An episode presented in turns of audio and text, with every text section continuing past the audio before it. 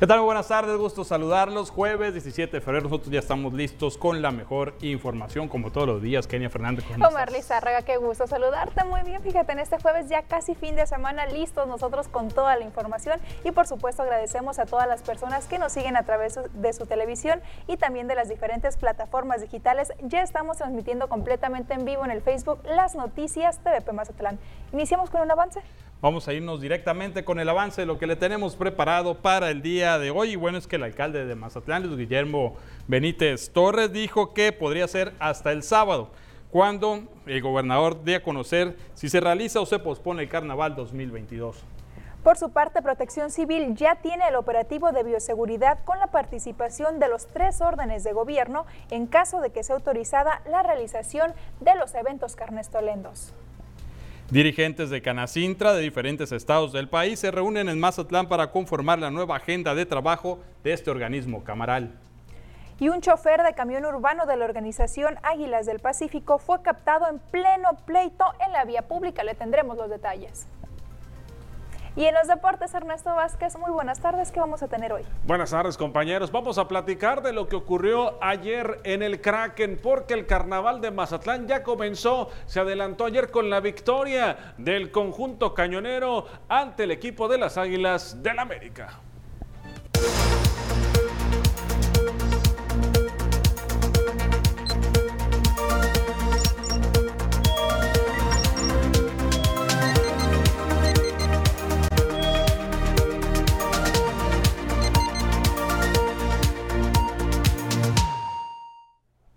Como bien sabemos, a raíz de la pandemia, la economía de nuestro país pues, se vio seriamente afectada, muchas actividades paralizadas, pero organismos como la Canacintran señala que es el sector industrial quien puede reactivar la economía.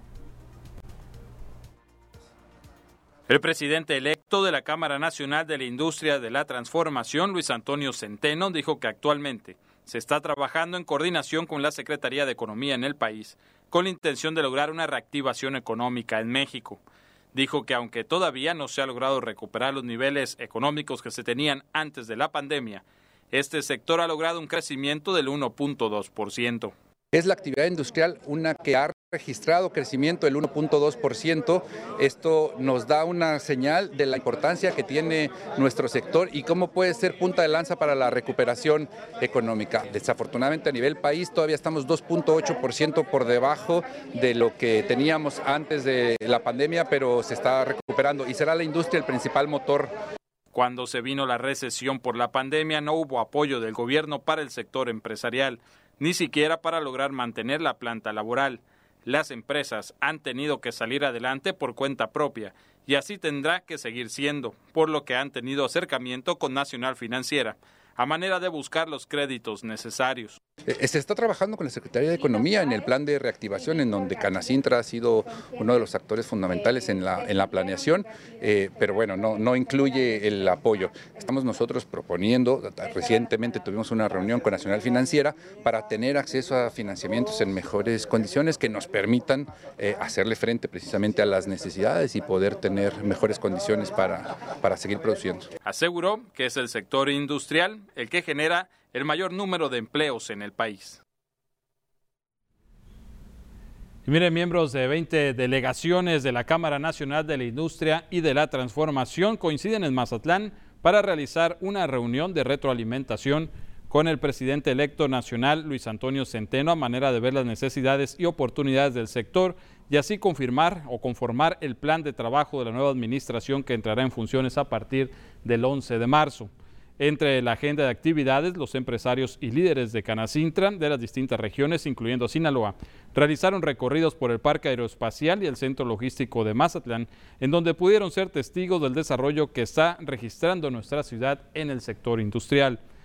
Al conocer los proyectos, los miembros de la Cámara ofrecieron su experiencia y contactos para lograr impulsar la atracción de inversiones y sobre todo la capacitación del personal calificado. Los miembros de Canacintra también tienen contemplado una visita al desarrollo inmobiliario Camino al Mar para conocer el proyecto Agua Marina Talismán para este viernes. Y en el marco de estas actividades, la presidenta de Canacintra Mazatlán, Elena Larsen Ayala, aseguró que en los próximos días sostendrá una reunión con algunos encargados del proyecto TEMEC, el cual seguramente iniciará con la construcción del tren. Tenemos mucha, mucha cercanía con Carlos Ortiz, que es el del TEMEC, para saber exactamente cuándo van a iniciar, por qué parte van a iniciar y próximamente nos va a dar una, una conferencia que ya nos prometió para darnos los avances y qué es lo que sigue. Tengo entendido que vamos a iniciar con la cuestión del tren. Tenemos mucha cercanía con Codecin para poder integrarnos, pero sabemos que vienen cosas muy interesantes que se van a posicionar dentro de estos mismos parques, pero también hay que recordar que tenemos FOI infra del otro lado y este, también están llegando desarrollos y proyectos para, para aquel lado. Entonces vamos a tener los dos polos de Mazatlán con industria. Y mire, uno de los principales problemas que ha detectado el sector industrial en México es la falta de de mano de obra calificada. No hay técnicos suficientes y preparados para las nuevas tecnologías industriales, así lo señaló el presidente de Canacintra en el estado de Durango, Jesús Eduardo Rodríguez Galvez. En Durango esto ya ha sido un obstáculo y en base a esto es que el gobernador de ese estado, José Rosas Aispuro, ha buscado hacer sinergia con las universidades a manera de buscar carreras que preparen a las nuevas generaciones para la nueva oferta laboral que se está presentando. Se ha perdido mucho los técnicos, de alguna otra manera la mano de obra calificada se ha perdido y ahora es donde Canacintra tenemos la oportunidad de ayudar a sumar eh, esa provocar esa sinergia donde haya más técnicos, más estudiantes mejor pagados. Te puedo decir que ha llegado empresas y su principal obstáculo es, la principal barrera es falta de mano de obra técnica. Entonces ya estamos trabajando con las universidades, tenemos un gobernador muy empático y ya se generaron algunos programas donde esperemos que al mediano plazo tengamos resultados positivos. Pues bien, este es un panorama general de la cuestión industrial que tenemos aquí en Mazatlán, cómo está creciendo esta nueva oferta que existe en el parque aeroespacial, en el centro logístico y bueno, el otro parque industrial que se encuentra en la zona sur, en la salida sur de Mazatlán, pues esto va en crecimiento. Ya Mazatlán no solamente es turismo, no solamente es centro histórico, sino que también la industria está pues creciendo aquí en Mazatlán y ofertando pues nuevos empleos. Que es algo bastante importante, Omar, la generación de empleo, sobre todo para la población mazatleca, y que ya escuchábamos que incluso se tiene pensado en el estado de Durango y seguramente aquí en Mazatlán la creación de nuevas carreras que se adecuen a las necesidades que se están viviendo actualmente. De hecho, te comentaba que seguramente habrá mucho empleo con esta creación del TEMEC, por ejemplo, entonces pues tienen que salir bien preparados todos los estudiantes que se quieran dedicar a ello. De hecho, se mencionó en la reunión que tuvieron los delegados de Cana Sintra de que precisamente están buscando el acercamiento, la sinergia con las universidades para crear pues estas oportunidades ¿no? de formación, de capacitación en los jóvenes, de lo que está requiriendo ahora la industria. La industria pues, está muy modernizada, requiere técnicos que estén altamente capacitados, porque son industrias incluso internacionales las que se pretenden venir aquí. Pues mira qué bueno y esperemos que muchos de los jóvenes que viven aquí en el puerto de Mazatlán tengan estas oportunidades de participar en estos grandes proyectos que hay para Mazatlán. Y esperando que todo se concrete. Vamos a ir al primer corte, Kenia. Enseguida volvemos con más.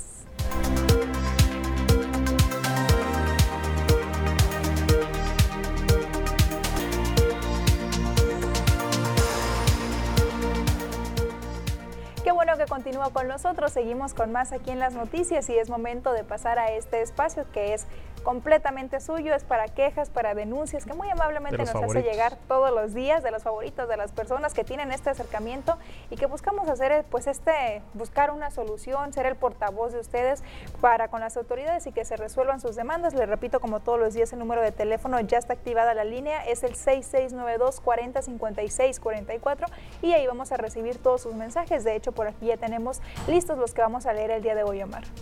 Efectivamente, ya tenemos el primero. Adivina para quién es. Jumapán. Jumapán, efectivamente. Nos dicen, tengo como mes y medio que reporté una fuga de agua, esto afuera de la que, ¿qué? Una fuga de agua afuera de la, en el medidor y no han venido a ver, así, así nos escribieron, a ver la fuga que hasta que se autorice el distrital, esto en la calle Puerto Tampico, número, número 10, de la colonia Casa Redonda. Colonia Casa Redonda. Bueno, pues así es, es, un reporte de una fuga de agua en la colonia Casa Redonda, calle Puerto Tampico, número 10-C. Así que, pues atento llamado a las autoridades de Jumapam. Aquí está el reporte. Mes y medio nos comentan que tiene ese problema. También nos dicen, hola, buena tarde, ojalá puedan pasar el reporte a tránsito.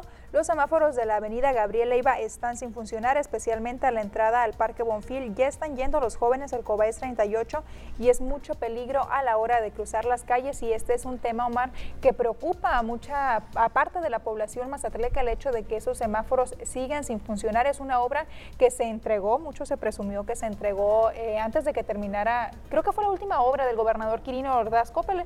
Eso fue como desde octubre, estamos en febrero y no se han activado esos semáforos, siguen sin funcionar. De hecho, se inauguró antes de estar terminada. Sí. Antes de que se fuera el exgobernador Quirino Ordaz, se inauguró antes de estar terminada, después culminaron los trabajos y todavía están pendientes ¿no? estos semáforos de que pues gobierno del estado, porque pertenecen al gobierno del estado, venga a programarlos y bueno, pues estén en funcionamiento, ¿no? Pues atento llamado a las autoridades correspondientes a ver si por medio de la delegación de vialidad de aquí de Mazatlán se puede extender este llamado a la dirección estatal y que vengan, ¿no? Precisamente a dar atención a esto porque sí, eh, es un riesgo. Se han presentado ya varios accidentes. Que muchas veces decimos no hay que esperar que suceda una tragedia, sin embargo aquí ya sucedió, ya, ha sucedido más de una, más de un accidente, incluso que ha costado la vida de algunas personas. Entonces, pues es muy importante que las autoridades realmente tomen cartas en este asunto y sobre todo ahorita que nos comparten que volvieron a clases presenciales. Entonces, sí es un peligro cruzar por esa, por esa avenida tan importante, Omar. Efectivamente, seguimos con las denuncias, es una que ya nos habían hecho llegar nos la están haciendo llegar de nueva cuenta porque dice es la fuga de drenaje, la cual no han venido a reparar ni a checar. Es en Andador Playas Camarón y Ramón Efiturbe en Infonavit Playas nos están diciendo que están de nuevo reportando, ya lo habíamos pasado anteriormente. Atento llamado Jumapam para el Infonavit Playas. Es Andador Playas Camarón, Ramón Efiturbe que de hecho los fines de semana es cuando activan este programa especial de reparación intensa de fugas, Omar. Esperemos que esta forme parte de, que esté contemplada para que se le dé solución. También nos dicen hace más de un mes eh, reporté unos árboles que están inclinados en la avenida Rafael Buena frente a una iglesia y si siguen creciendo van a tapar el paso a la ciclovía. Yo paso de madrugada y como voy a nadar no llevo celular para tomar fotos porque me tomaron el reporte en atención ciudadana pero me piden fotos. Si vienen a checar se dan cuenta de lo inclinados que están los árboles que están así por los vientos fuertes que pasaron hace algún tiempo. Por su atención, gracias y ojalá los enderecen.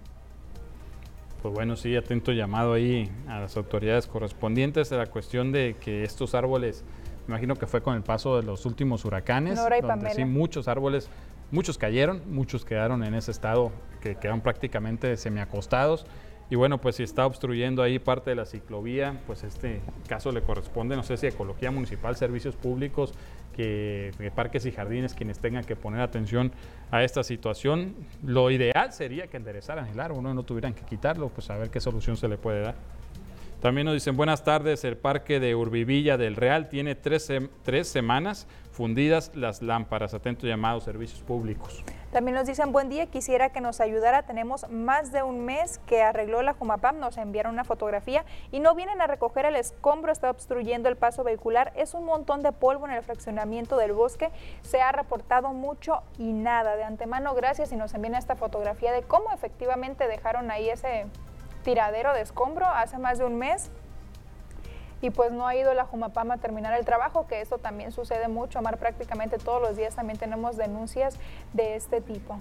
Lamentable y ahí se ve pues prácticamente un caminito de escombro sin ningún señalamiento, aparte que en las noches me imagino que es difícil la visibilidad y también podría generar un accidente. Lamentable, ahí te intento llamado Jumapam de nueva cuenta.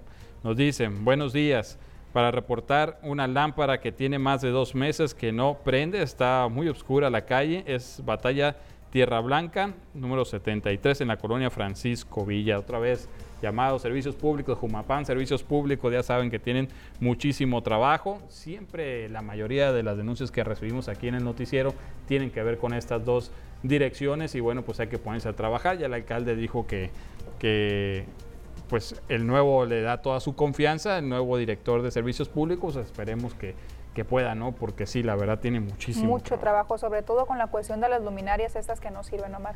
Y como todos los días agradecemos mucho la confianza que nos brinda este espacio, enviándonos estas quejas, denuncias, lo invitamos a que continúe haciendo lo que nos dé a conocer las problemáticas para hacer este vínculo entre las autoridades y los ciudadanos y que se puedan solucionar estas problemáticas que tanto afectan, Omar. Vámonos a siguiente corte y regresamos enseguida con más noticias.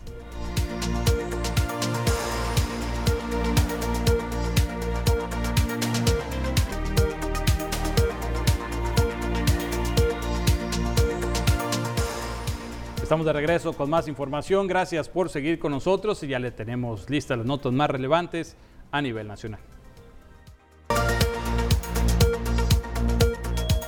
Jonathan Heath, subgobernador del Banco de México, advirtió este jueves de escenarios pesimistas para la economía mexicana en el 2022 ante la falta de inversión privada, la inflación más alta en 20 años y el estancamiento de exportaciones y servicios. Sus declaraciones se producen después de revelarse de forma preliminar que la economía de México creció solo 4,8% en el 2021, por debajo del 6% que esperaba el gobierno tras la contracción histórica de 8,2% en el 2020. Pobladores retuvieron a soldados del ejército mexicano durante una manifestación en el municipio de Quechueltenango, estado de Guerrero. Los manifestantes bloquearon y retuvieron a los militares y la policía ministerial tras su entrada el pasado domingo al municipio para labores de seguridad los residentes denunciaron presuntos abusos durante las operaciones y exigen el retiro de las tropas que fueron desplegadas en ese municipio. En Ixtapalapa, una cámara de seguridad captó el momento en que una familia entera es arrollada aparentemente de forma intencional por el conductor de una camioneta azul. En el video difundido en redes sociales puede apreciarse cómo dos mujeres, una de ellas con un bebé en brazos, atraviesa la calle. Un taxista les da el paso, pero el sujeto que conduce la camioneta les pasa por encima y sigue con normalidad. ¿Y qué es lo que está sucediendo a nivel internacional? Aquí le tenemos la información más relevante. Pocas personas decidieron no usar la mascarilla en la capital de la República Dominicana este jueves, en el primer día en el que su uso no es obligatorio en ese país tras casi dos años de uso continuado. La gran mayoría de los usuarios del metro de Santo Domingo, de los trabajadores en edificios de oficinas o de los clientes de supermercados y de centros comerciales de la capital tenían la mascarilla puesta. Con la entrada en vigor de la suspensión de las actividades de inspección de aguacate mexicano por parte del Servicio de Inspección Sanitaria de Plantas y Animales del Departamento de Agricultura de Estados Unidos, existe información de que al momento ya hay falta de producto en algunos anaqueles del país vecino del norte. El secretario estadounidense de Estado Anthony Blinken describió cómo podría desarrollarse un eventual ataque de Rusia a Ucrania, incluyendo la posibilidad de un ataque químico que el Kremlin usaría como pretexto para iniciar su ofensiva. Al presentar los planes rusos, indicó que la intención es evitar una guerra, aunque hay señales de que un ataque se produciría en los próximos días. Un toro embistió a ciclista en plena carrera de montaña durante la tradicional carrera californiana Rod Cobbler en Estados Unidos. En el video difundido en las redes se muestra cómo un toro se entromete en el camino del ciclista embistiéndolo. Al menos otros dos corredores más fueron atacados por el animal.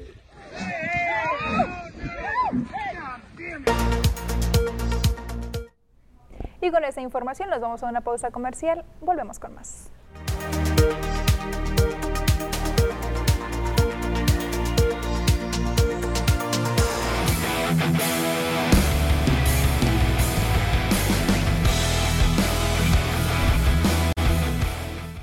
Estamos de regreso, es tiempo de la información deportiva. Ernesto Vázquez ya se encuentra listo con todos los detalles sobre todo lo que sucedió ayer en el Kraken, ¿no? Sobre todo lo que pasó en el Kraken, teniendo en cuenta, sí, teniendo en cuenta de lo que estaba pasando con el equipo de Mazatlán, ¿no? Bien lo decías, ¿no? Que había oportunidad. Bueno, nos comentaba eh, Carlos Rendón que había mucha oportunidad también. lo platicamos durante la semana por el momento que estaba pasando América y, al final de cuentas le termina por, por beneficiar al equipo de Mazatlán, ¿no? Pues adelante con información. Muchas gracias y, vamos a adelantarnos precisamente compañeros con lo que pasó ayer en la cancha del conjunto de Mazatlán FC en el Kraken. El animal mítico marino despertó ayer ante el equipo de las Águilas del la América porque sacó el resultado. Duelo pendiente de la jornada 2 se disputó apenas el día de ayer. 6 de la tarde arrancaba el partido y el equipo de Mazatlán, señores, ganó en el primer tiempo. Los primeros 45 minutos ya tenía el resultado en la bolsa prácticamente 2 a 0 lo ganaba Sosa, Gonzalo Sosa aparecía a los 11 minutos para poner el 1 por 0 y posteriormente el Yuca, Miguel Sanzones anotaría el minuto número 32 el segundo gol para el conjunto de Mazatlán FC, con lo cual se iba con ventaja al descanso. Y la pregunta sigue siendo, ¿qué le pasa a los cañoneros en el segundo tiempo? Por lo regular da muy buenos primeros 45 minutos y en los segundos tiempos el equipo de Mazatlán se descompone, ¿no? Y eso aprovechó América para tener llegada para tener aproximaciones y generó el primer gol de las Águilas en el minuto 90 más 3. Ya en el agregado, Otero apareció en una jugada a balón parado. Ya al final del partido, pues con polémica, empujones, aventonas y de todos, el equipo de Beñat San José terminó por sacar el resultado. Dos goles a uno. Mazatlán llega a seis puntos en la tabla general y también se coloca en el lugar número 10 hasta el momento. Escuchamos al entrenador del equipo de las Águilas del América, Santiago Solari, y ahorita regresamos. Eh, debemos asumir la responsabilidad de, haber concedido eh, el primer tiempo, sobre todo los primeros 30 minutos, y, una vez que el partido estaba ahí, bueno, se puso evidentemente cuesta arriba, ¿no? Ellos salieron con gran ímpetu, aprovecharon sus oportunidades, nos dominaron al principio del partido y, luego todo el esfuerzo que hicimos eh, en el final del primer tiempo y en el segundo tiempo no nos alcanzó para, para revertir la situación. Y claramente tenemos que, eh, que aprender de ello y, e intentar no repetirlo, ¿no? Y, mejorar nuestras responsabilidades, evidentemente. Hacemos nuestra autocrítica. Hoy no hemos jugado nada bien en el primer tiempo. Luego en el segundo tiempo lo hemos hecho mejor. No estuvimos a la altura del último partido que hicimos en Torreón. Eh, y tenemos un partido dentro de tres días para, para darle la vuelta. Es cierto que este comienzo de torneo no ha sido bueno y tenemos que encontrar nuestro rumbo y abrirnos paso en esta liguilla. Dicen que las horas podrían estar cortadas, contadas para Santiago Solari. Por otro lado, en el caso de Beñat San José, respira el técnico español con el triunfo y que le da margen para trabajar. Lo escuchamos muy buena primera parte, creo que hemos sido superiores, que hemos dominado la pelota, hemos dominado los espacios y justamente hemos eh, eh, hecho daño en los, en los espacios y en, los lugares que, queríamos hacer, que queríamos buscar. Los jugadores, la verdad que, han actuado muy bien, lo han leído muy bien. También quiero mandar un mensaje a la afición. Eh, hoy contra América hemos visto muchísimas más camisetas de Mazatlán que de América, eso es una gran noticia, es, y, muy orgulloso ¿no? de, los jugadores de la parte ya final de los últimos 15-20 minutos, porque ellos, todo el ataque, absolutamente todos son internacionales con sus países y defender eso es sumamente complicado. Eh, creo que hemos hecho eh, francamente bien todas las fases y hay que seguir trabajando y muy ilusionados, muy contentos por los muchachos, por los jugadores que, que son los protagonistas y por, por, la afición y por el club. ¿no? Obviamente ganar a América. Eh, eh, tremendo club histórico, pues obviamente siempre es especial, ¿no? No hay que, no se puede negar eso. Y cómo se vivió el ambiente a las afueras del Kraken, vamos a ver un poco de lo que fue el color entre el equipo de Mazatlán y América.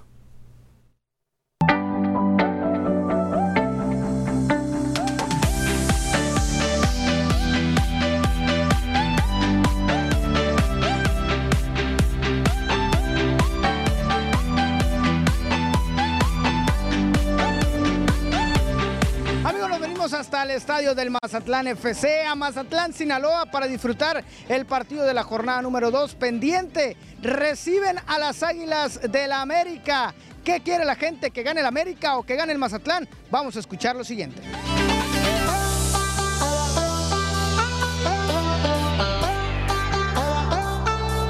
apoyar al Mazatlán. ¿Y usted? Al América, porque es el equipo que he ido de chico. No viene el América, al Mazatlán. Pero primero está el América que Mazatlán. Claro, claro, por supuesto. Estamos bien comprometidos nosotros aquí en Mazatlán y creemos que sí vamos a ganar en América. Hoy gana Mazatlán porque es de aquí, de, la zona sur de Sinaloa. Por eso le voy a matar. A pesar de que no somos defensivos, pero hoy creo que vamos a hacer, ¿cómo se llama? Más de ofensivo ahora sí. Le voy a la América, porque soy de Mazatlán, pero porque tengo la América abajo.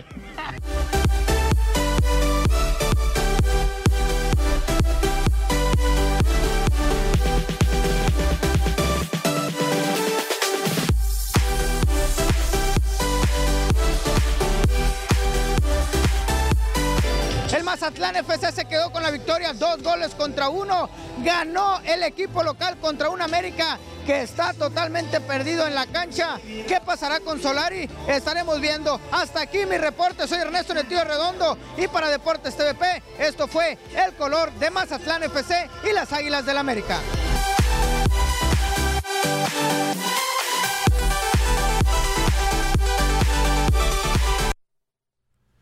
Vámonos con más información. Este jueves dio inicio a la tercera etapa del PGA Tour Latinoamérica, el cual se lleva a cabo en Mazatlán en el torneo de golf Estrella de Mar Open 2022. Esta es la quinta edición del torneo, la cual participan 144 jugadores de 19 países. El Estrella de Mar Open contará con la presencia de los 19 de los top 20 en el listado de puntos. El argentino José Fernández Valdés llega como el número uno del Tour y es uno de los jugadores a seguir a partir de este jueves. Nunca en sus cuatro ediciones anteriores este torneo ha visto campeón a un mexicano consagrarse, pero esta es la oportunidad para 25 golfistas mexicanos que integran e intentan entrar a la historia de este campeonato. Las acciones continúan este viernes desde las 7 de la mañana con la ronda de clasificación y a partir de este sábado los 60 mejores estarán buscando el título de esta quinta edición. Vámonos con más información de lo que se viene en materia de baloncesto porque el Cibacopa se declara listo para encender las duelas del tip-off de su temporada 2022 el próximo miércoles 30 de marzo con el partido inaugural entre los Sonkis que reciben eh, impresionantemente en la arena de los Tapatíos a los Astros. Se confirman ocho equipos participantes para esta edición del Cibacopa, los cuales son los Sonkins de Tijuana, los campeones vigentes, los Rayos de Hermosillo, Ostioneros de Guaymas, Halcones de Ciudad Obregón, Pioneros de los Mochis, Caballeros de Culiacán, Venados de Mazatlán y Astros de Jalisco. El rol se llevará a cabo de la siguiente manera, arrancando en el mes de marzo en las diferentes etapas. Así que ya está todo listo para dar inicio con el circuito de baloncesto de la costa del Pacífico. La información deportiva, lo más relevante que tenemos hasta el momento en este espacio de las noticias. Compañeros, los deportes. Muy interesante la información. Fíjate que me gusta mucho que el equipo de Mazatlán FC pues, ha ido posicionando, ¿no? Ya es que llegó no propiamente con de orígenes mazatlecos, pero la gente ya lo está adoptando como propio. Entonces ahí veíamos precisamente pues aficionado de toda la vida del América, ya traía la camiseta arriba de Mazatlán, ese no perdía, y, es que es lógico, ¿no? Porque todo el mundo le iba que a la América, que a las Chivas, que, a Tigres, que a Monterrey, que a Toluca, y al llegar un equipo a tu ciudad, pues ni modo, ¿no? A, tratar de también de, generar raíces con los aficionados de aquí del puerto. Lo mencionaba el director técnico, ¿no? Más camisetas de Mazatlán que del América. Exactamente, y eso es importante, ¿no? Aunque algunos abajo traían la del América, también hay que decirlo. Y qué bueno, qué gusto que un equipo local como lo es Mazatlán, pues incluso en la tabla esté arriba de equipos como América, que por tradición son equipos grandes, y lograr ganarle, Ernesto. Y todavía le falta bastante el torneo, ¿no? Apenas vamos en la jornada 5, le quedan como otras 10 jornadas todavía al campeonato. Ya la pregunta del millón, tú eres americanista era americanista, ¿no? Ahora le voy pues al equipo que juega en la segunda división de acá, porque ya mejor no le voy a nada. Muy bien, pues muchas gracias por la información. Gracias a ustedes, compañeros. Vamos a ir otro corte, regresamos enseguida.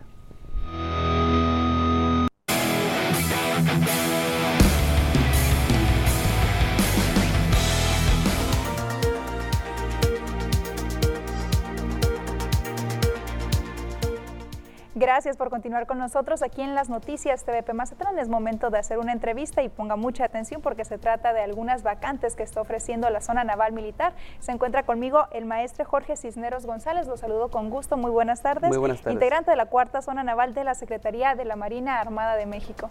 Y bueno, preguntarle cuáles son las vacantes que actualmente se ofertan. Ok, bueno, ahorita en ese momento la Cuarta Zona Naval, a través de la Secretaría de Marina Armada de México, está ofreciendo las vacantes a todos los jóvenes este, en el área de licenciatura en Derecho, Medicina General y en el área administrativa como oficinistas, eh, Cuerpo General contra Maestres, Cuerpo General Máquinas, personal de Infantería de Marina, este, servicios generales de alimentación como son camareros o cocineros y servicios generales de mantenimiento a instalaciones como son pintores, jardineros o fontaneros. ¿Cuáles son los requisitos para poder pertenecer a la cuarta zona naval y obtener alguno de estos puestos? Ok, este, primeramente tener de ser mexicano por nacimiento, tener entre 18 y 30 años y personal que tenga licenciatura entre 18 y 35 años. Estatura mínima personal de mujeres 1.55, personal masculino 1.63 y este, no tener más de cuatro tatuajes en el cuerpo, perforaciones y pues este, básicamente es, es todo eso. ¿Y cuál es el proceso para, para, ir? Deben de ir con la documentación y de ahí que sigue, se hacen algunos exámenes. Sí, claro, tendría que presentarse en la Cuarta Zona Naval, aquí en Mazatlán, con copia de la documentación que es el acta de nacimiento, CURP, INE, cobrante de domicilio, RFC, este, constancia de no antecedentes penales y certificado de estudios terminado.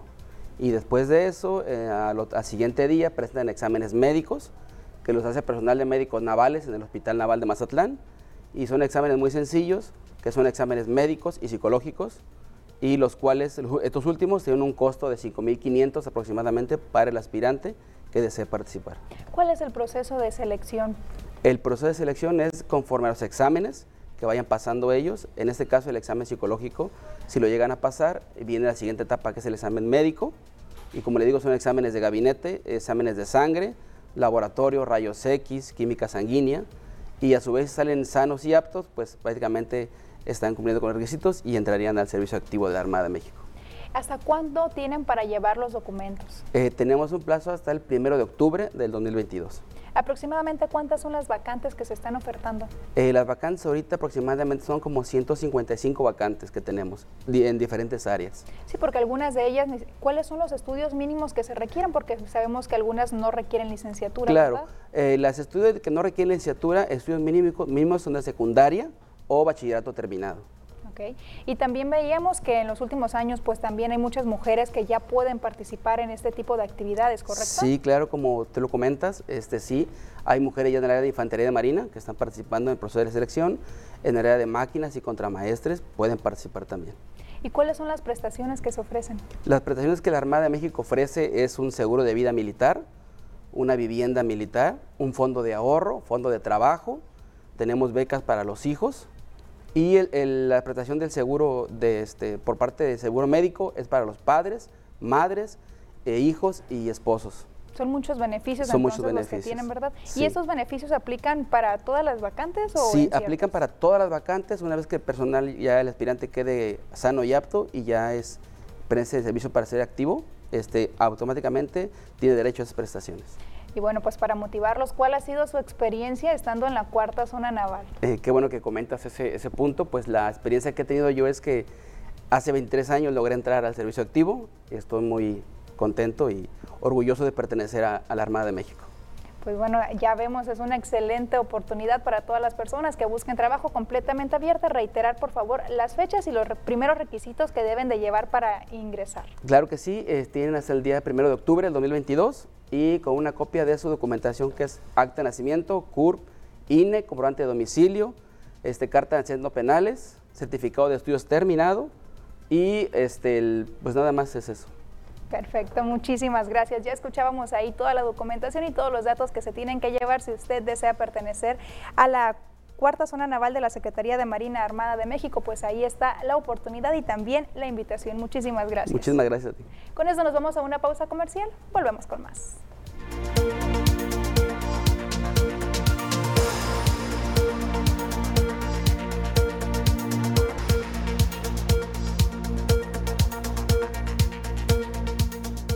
Estamos de regreso con más información y es momento de conocer la información del clima con Diana Zambrano.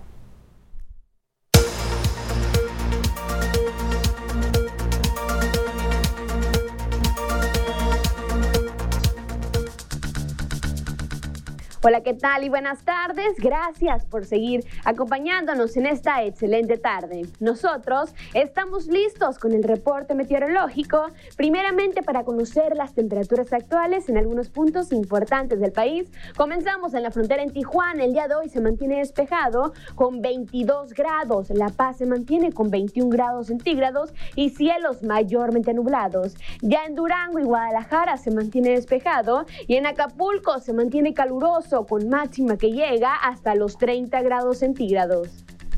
Pasamos a conocer las temperaturas actuales aquí en nuestro estado, en Sinaloa. Podemos ver condición de cielo despejada en la mayor parte del estado, pero ¿qué tenemos para este fin de semana? Comenzando en el puerto de Mazatlán, actualmente se mantiene con 24 grados. Mañana viernes tenemos una máxima que incrementa hasta llegar a los 25 grados. Y ojo, porque para este fin de semana se prevé condición de cielo mayormente nublada.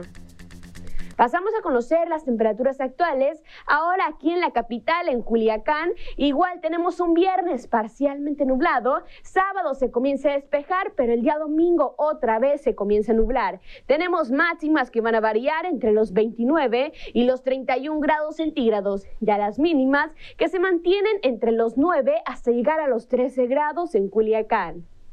En el sector de Guamúchil, el día de hoy tenemos condición de cielo nublada con 27 grados. Mañana viernes ya se comienza a despejar, pero el día domingo otra vez se prevé condición de cielo mayormente nublada en Guamúchil.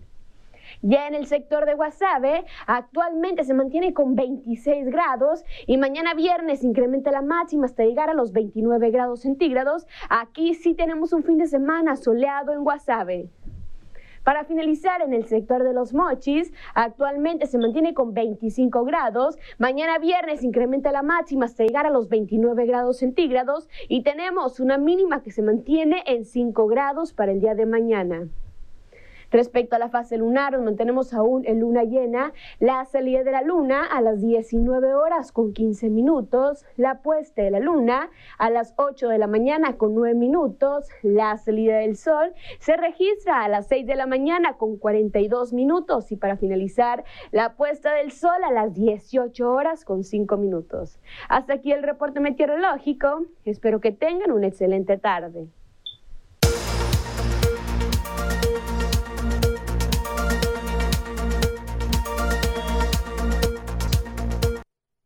Tenemos más noticias, pero después del corte.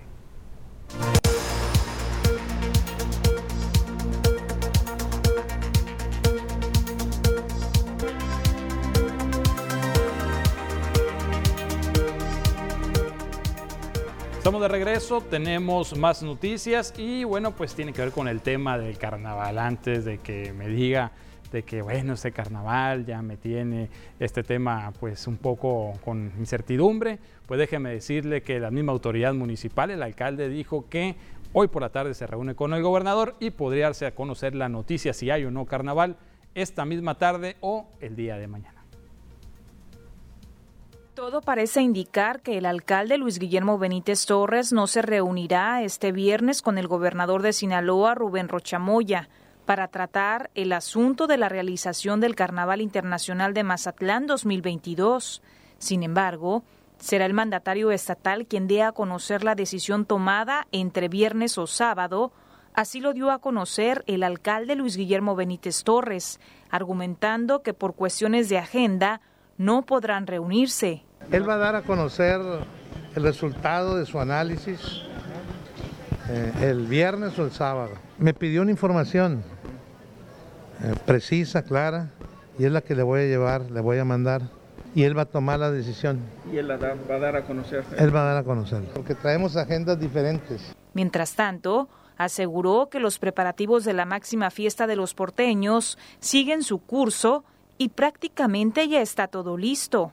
Y a propósito de eventos masivos, en otro tema, en entrevista Benítez Torres indicó que durante el juego de fútbol entre Mazatlán FC y América asistieron 12.900 personas, respetándose el aforo máximo permitido. Sí, tuvimos una asistencia de 12.900 personas, el aforo es de 20.000, entonces se cumplió el objetivo. Eh, hubo como 53 detenidos. Acuérdense que la porra de la América es brava. Y yo les dije, si no se portan bien van a dormir en el frescobote. De todo, de todos hubo uno que otro borrachito, pero todos se les llevó para allá. Respecto a las personas aficionadas que fueron detenidas y que fueron trasladadas a las instalaciones de la Secretaría de Seguridad Pública, recordó que se advirtió que habría cero tolerancia y se llegó a la medida por faltas al bando de policía y buen gobierno. Nada más para hacer la corrección, mencionaba yo que hoy por la tarde se, a lo mejor se daba a conocer la noticia, no, este viernes por la tarde o el día sábado se dará a conocer si se realiza o no el carnaval por parte del gobernador del estado Rubén Rochamoy. Mientras tanto, Kenia pues se avanza en los trabajo, ¿no? los preparativos de que es la propia fiesta del carnaval. Sí, de hecho, esta mañana desde temprana hora pues se pudo observar a personal de servicios públicos que se encontraban trabajando en acciones de embellecimiento sobre el camellón de Olas Altas, del paseo Olas Altas.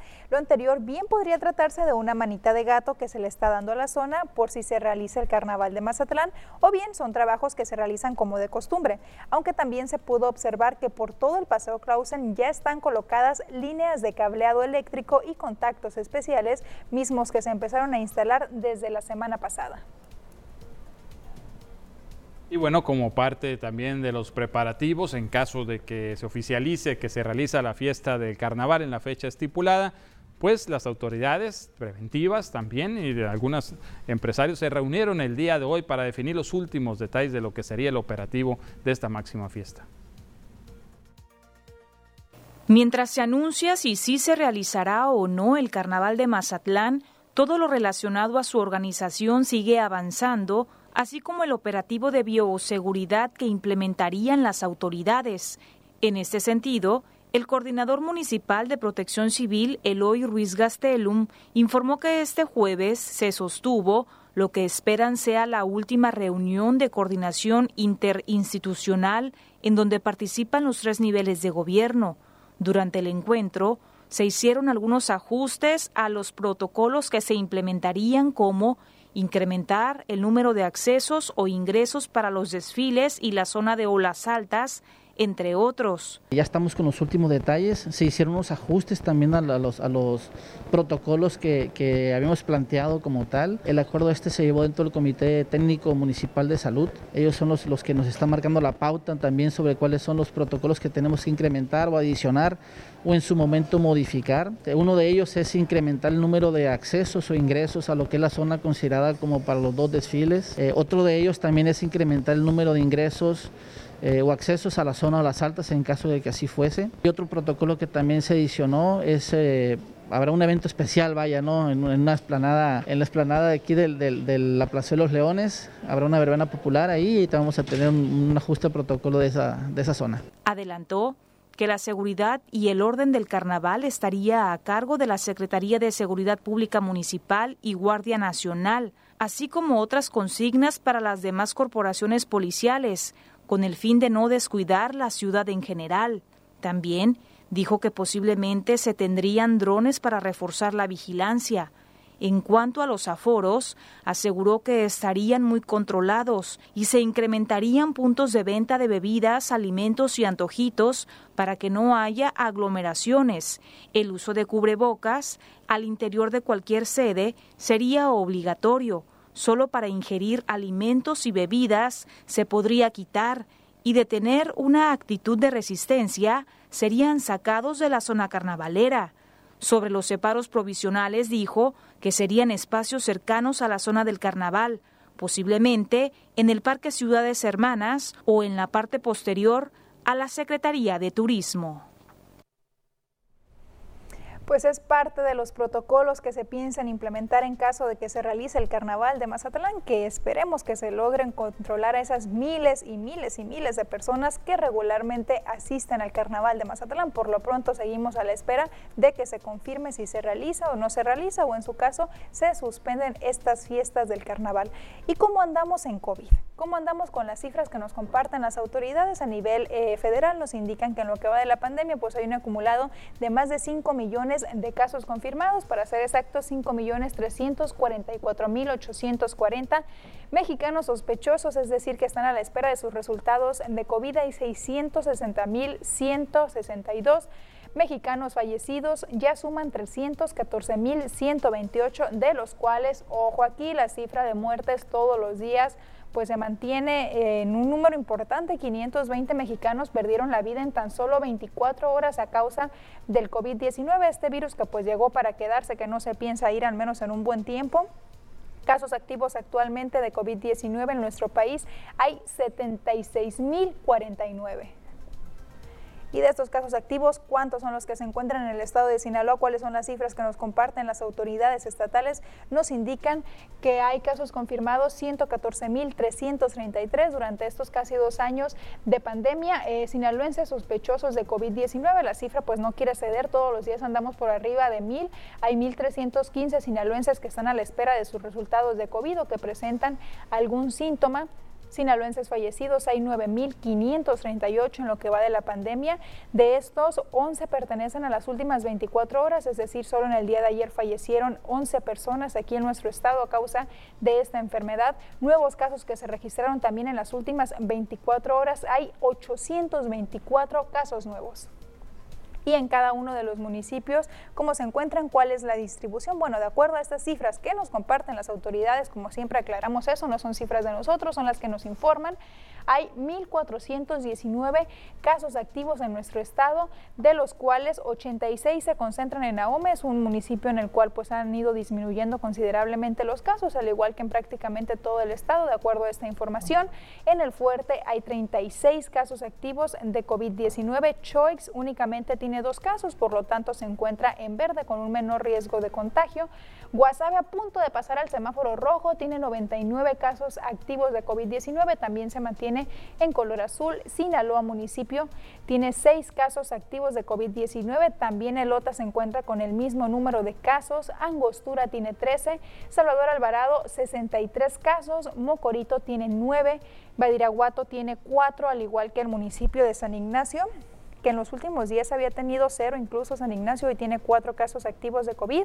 Nabolato 44, Culiacán Culiacán también hay una disminución, hay 770 casos activos, que como siempre, pues Culiacán se ha colocado en el primer lugar con el mayor número de casos activos, por tanto se encuentra en el semáforo rojo, es decir, con un mayor riesgo de contagio entre su población.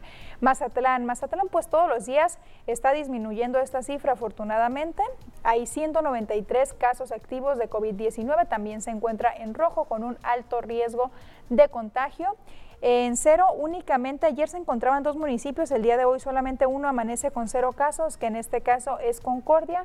El Rosario pues se mantiene más o menos por las mismas cifras de toda la semana con 56 casos activos, mientras que Escuinapa, el último municipio del estado, tiene 27 casos activos de COVID-19 pues el llamado sigue siendo el mismo, no hay que bajar la guardia. Pausa comercial y volvemos.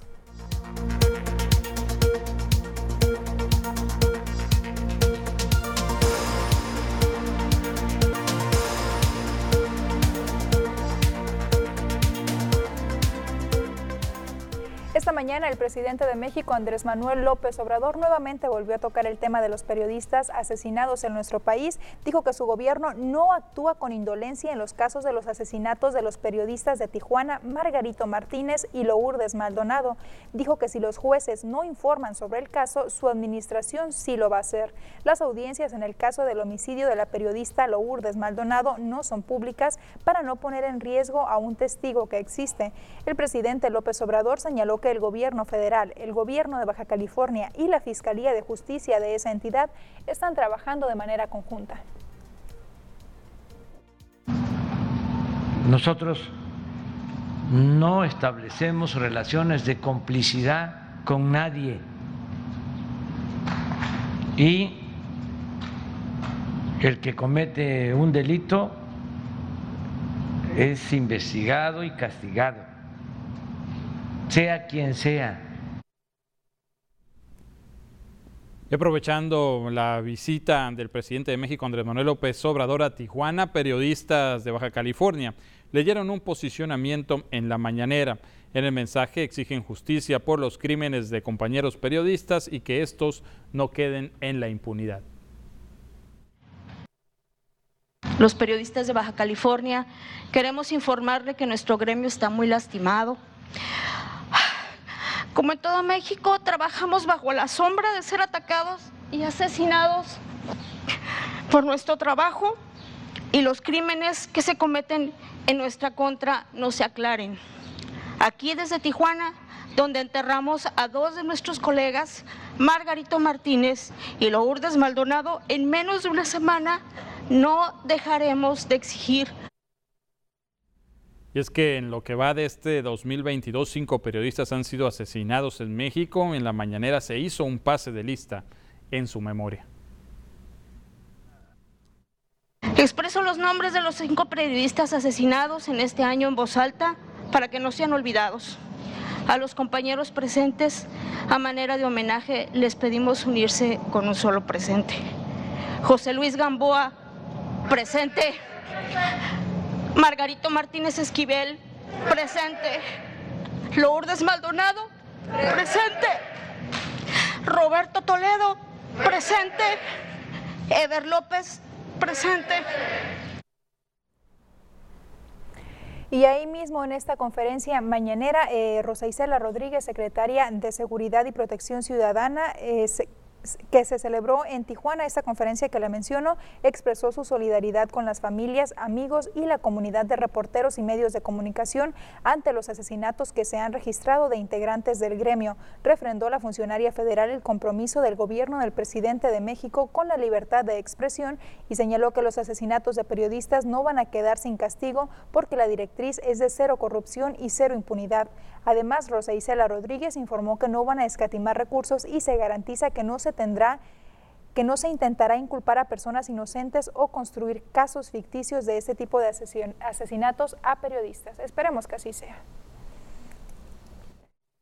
Que de parte del Gabinete de Seguridad existe un compromiso total para dar con los responsables, tanto materiales como intelectuales porque estos crímenes no pueden permanecer sin castigo. No escatimaremos recursos y garantizaremos que no se intenten inculpar a personas inocentes o construir casos ficticios.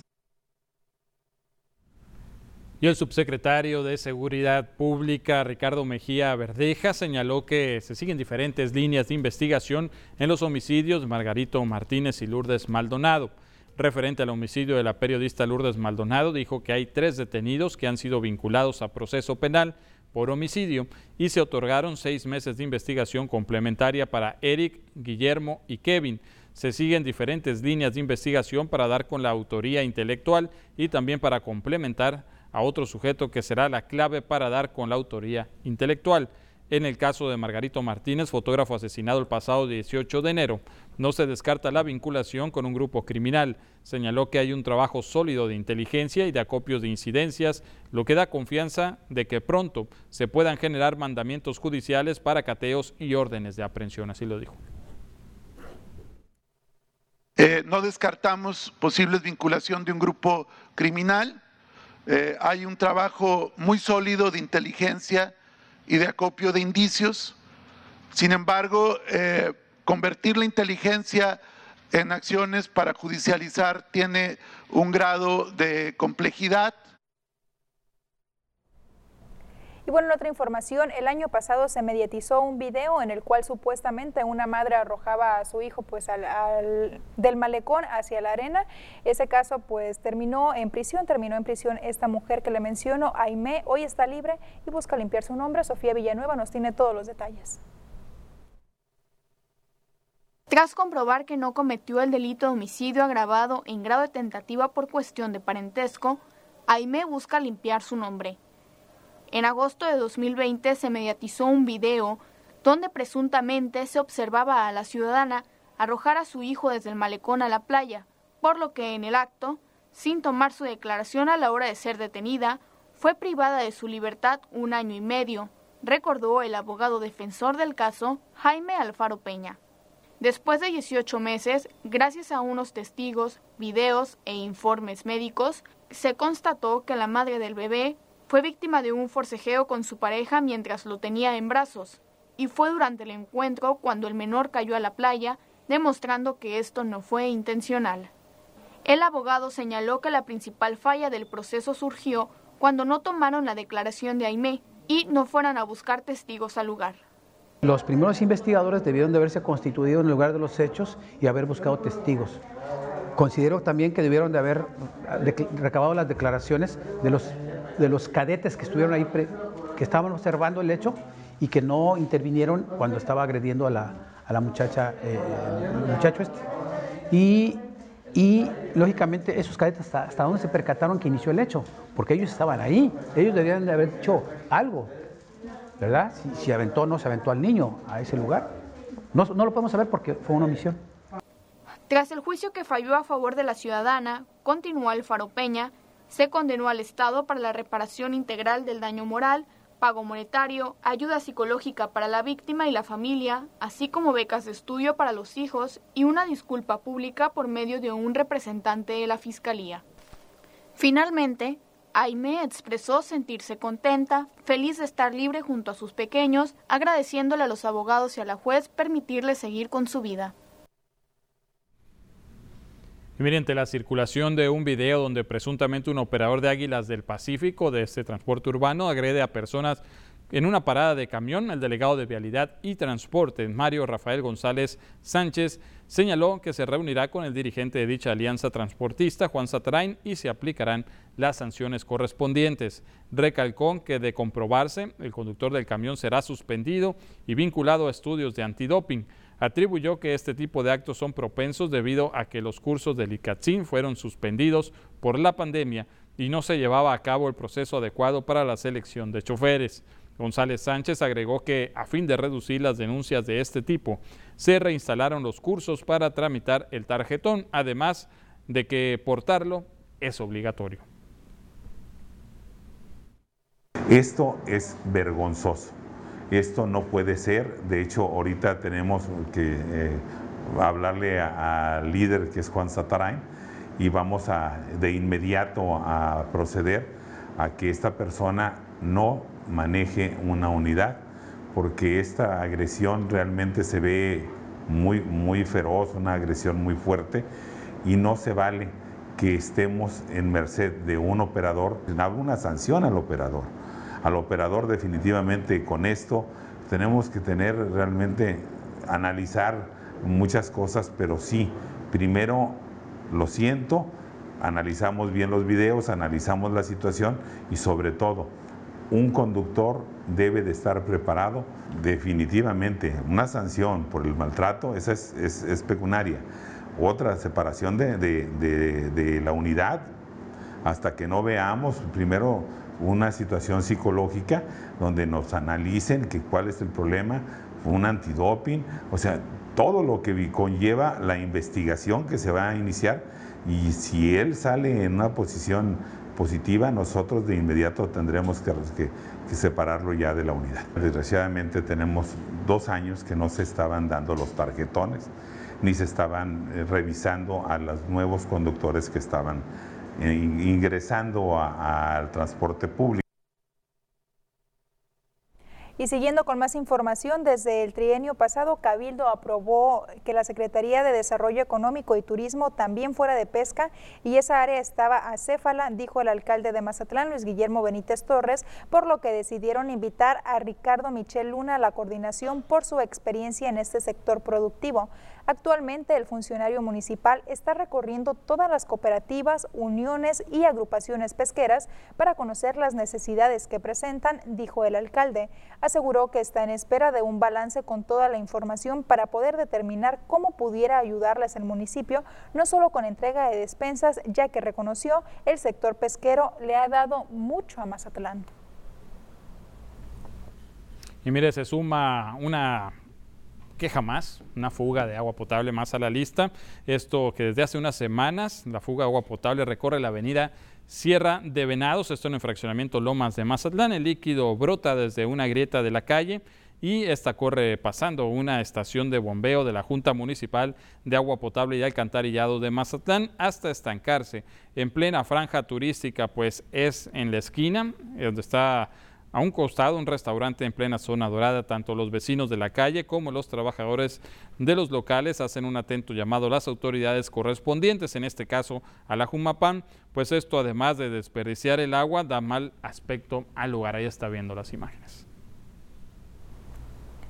Y ayer se tomaron medidas drásticas por parte de algunos vecinos y es que señalan la falta de atención por, la, por parte de la Junta Municipal de Agua Potable y Alcantarillado de Mazatlán. Son vecinos del andador Eustaquio Buelna del Infonavit Jabalíes, quienes este miércoles por la noche cerraron la avenida Santa Rosa a manera de manifestación por su descontento con el servicio de drenaje. Los habitantes mencionaron que la fuga de aguas negras tiene más de un año, provocándoles enfermedades tanto a adultos como a niños debido a los fétidos olores y problemas en sus viviendas pues aseguraron que el líquido comienza a salir por sus retretes. Hacen un atento llamado a la Jumapam para que tome cartas en el asunto y solucione el problema del lugar lo más pronto posible a fin de evitar más daños.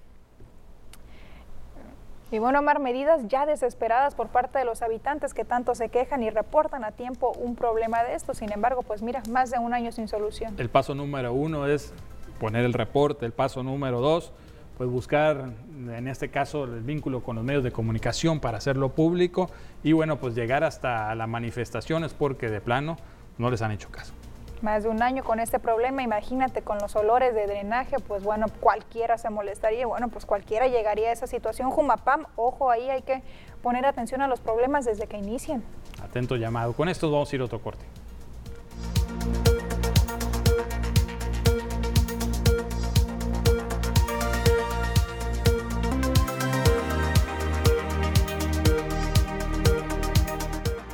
Durante los últimos días le hemos informado de este operativo que se hizo en Culiacán, en el penal de Culiacán, en el cual se logró decomisar eh, armas, droga, dinero, así como ubicar módulos con supuestos privilegios en sus instalaciones. Eh, hoy la Comisión Estatal de Derechos Humanos ya inició por oficio una carpeta de investigación. Miguel Ángel Calderón Espinosa, visitador de la CEDH, puntualizó que a la fecha no se tiene el registro de alguna denuncia por parte de los reos que consideren se violaron sus derechos tenemos situaciones que tienen que ver más que nada por la protección a la salud, la atención médica que se debe de atender o que se debe de tener hacia las personas privadas de la libertad. Y en estos casos son los que de alguna manera la mayoría que estamos nosotros este, teniendo las quejas. Y la realidad es que estos casos en su mayoría eh, todos se resuelven eh, sobre la tramitación del expediente, no se llegan a, a, conciliaciones o se, les da la atención, en este caso, a las personas privadas de la libertad. Ante los supuestos privilegios que podrían tener algunos de los reos en el centro penitenciario de Aguaruto, Calderón Espinosa señaló que se debe garantizar la seguridad dentro del penal. Efecto de que se tomaran las medidas necesarias e inmediatas para garantizar la seguridad del centro penitenciario en cuestión. Además, solicitamos los informes eh, correspondientes y bueno, en esa etapa vamos del expediente. De manera particular, no hemos tenido quejas por ninguna persona, ninguna persona privada de la libertad. Este, pues nosotros estamos abiertos, estamos eh, esperando cualquier queja que se pudiera presentar, algunos elementos que pudieran proporcionar, pero pues no se ha presentado nada. Sin embargo, repito, y nosotros iniciamos una investigación de manera oficiosa por estos hechos a las quejas hechas por el ciudadano acusado supuesto abuso de autoridad por parte de los elementos de la Corporación de Seguridad, el visitador de la Comisión Estatal de Derechos Humanos precisó que durante enero del 2022 se registró un total de 15 quejas, entre las que destacan Mazatlán con 6, la Secretaría de Seguridad Pública Estatal y AOME con 3, dos quejas para los policías municipales de Culiacán y uno en contra de los elementos de Guasave. Y el robo de una camioneta lujosa provocó el movimiento policiaco este mediodía aquí en Mazatlán. El atraco de la unidad tipo Jeep de color gris ocurrió por la avenida Rafael Buelna, pero al intentar huir por la avenida Carlos Canseco rumbo al norte de la ciudad, una patrulla con elementos de la Policía Estatal de Investigación inició la persecución y se registró una balacera. La camioneta presentó al menos cuatro impactos de bala y terminó en el camellón central de dicha avenida a la altura del fraccionamiento mediterráneo. El chofer, quien presuntamente habría robado la camioneta, presentó dos impactos de arma de fuego y fue llevado a recibir atención médica. Y pasando a información más amable, conozcamos algunos detalles del clima.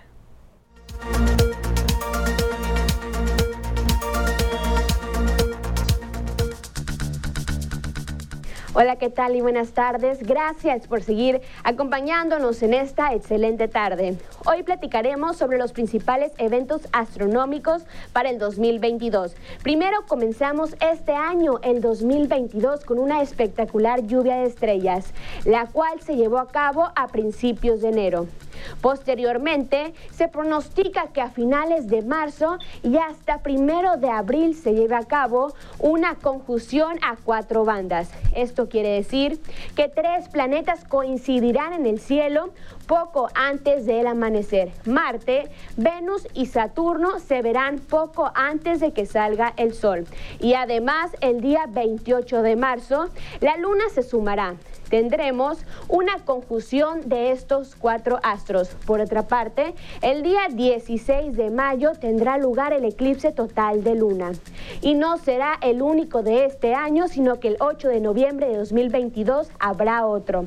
Y esto no es todo, también en el 2022 podremos contemplar dos superlunas. Este fenómeno ocurre cuando la Tierra se encuentra más cerca de la luna, por lo tanto la luna se ve más grande y brillante y para terminar el año como lo iniciamos, tendremos una lluvia de estrellas, la cual llegará a su máximo el día 13 de diciembre.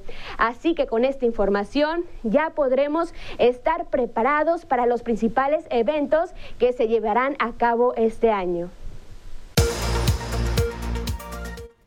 Con esa información nos despedimos, Ernesto. Enlace Deportivo 7.30, no se lo pierda. Genial. A las 8 de la noche, la tercera emisión de las noticias, no se lo pierda por TVP. Mañana a la 1.30, como siempre, lo esperamos con las noticias vespertinas. Buena tarde, pásela bien, los dejamos con la camorra.